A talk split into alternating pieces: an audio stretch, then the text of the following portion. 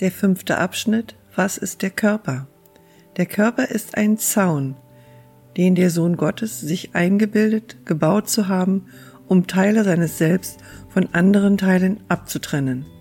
Innerhalb dieser Umzäunung glaubt er nun zu leben, um zu sterben, wenn der Zaun vermodert und zerfällt. Denn innerhalb des Zaunes denkt er, sei er vor der Liebe sicher. Indem er sich mit seiner Sicherheit identifiziert, betrachtet er sich selbst als das, was seine Sicherheit ist. Wie könnte er sonst sicher sein, dass er innerhalb des Körpers bleibt und die Liebe draußen lässt? Der Körper wird nicht bleiben, doch dies sieht er als doppelte Sicherheit. Denn die Vergänglichkeit des Gottes Sohnes ist Beweis dafür, dass seine Zäune wirksam sind und die Aufgabe tun, die ihnen von seinem Geiste zugewiesen ist. Denn wenn sein Einssein dennoch unberührt bliebe, wer könnte dann angreifen und wer angegriffen werden? Wer könnte Sieger sein? Wer könnte seine Beute sein? Wer könnte Opfer sein? Und wer der Mörder? Und wenn er nicht sterben würde, welchen Beweis gäbe es dann, dass Gottes ewiger Sohn zerstörbar ist? Der Körper ist ein Traum. Wie andere Träume scheint er manchmal das Glück darzustellen, doch kann er ganz plötzlich in Angst umschlagen, wo jeder Traum geboren wird. Denn nur die Liebe erschafft in Wahrheit, und Wahrheit kann nie fürchten. Gemacht, um angsterregend zu sein, muss der Körper dem Zweck dienen, der ihm gegeben ist.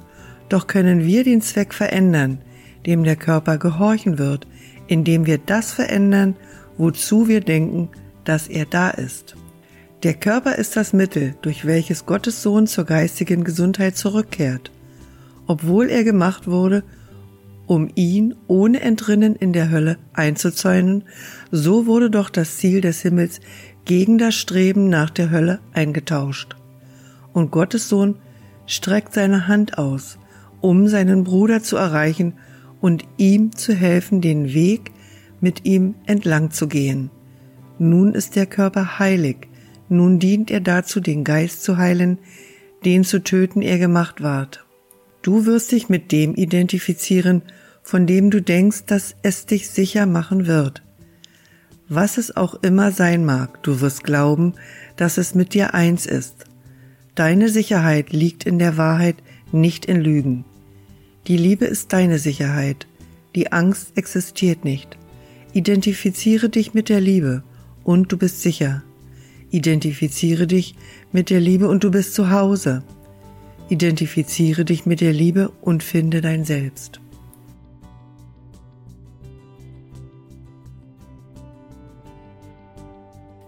Die Lektion 261 aus dem Übungsbuch Ein Kurs in Wundern.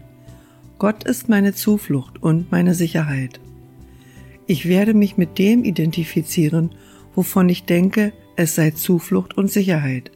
Ich werde mich da erblicken, wo ich meine Stärke wahrnehme und denken, ich lebe in der Zitadelle, in der ich sicher bin und nicht angegriffen werden kann. Lass mich heute Sicherheit nicht in der Gefahr suchen, noch versuchen, meinen Frieden in mörderischem Angriff zu finden. Ich lebe in Gott. In ihm finde ich meine Zuversicht und Stärke. In ihm ist meine Identität. In ihm ist ewig währender Friede. Und dort allein werde ich mich daran erinnern, wer ich wirklich bin. Lass mich nicht nach Götzen suchen. Heute möchte ich, mein Vater, zu dir nach Hause kommen.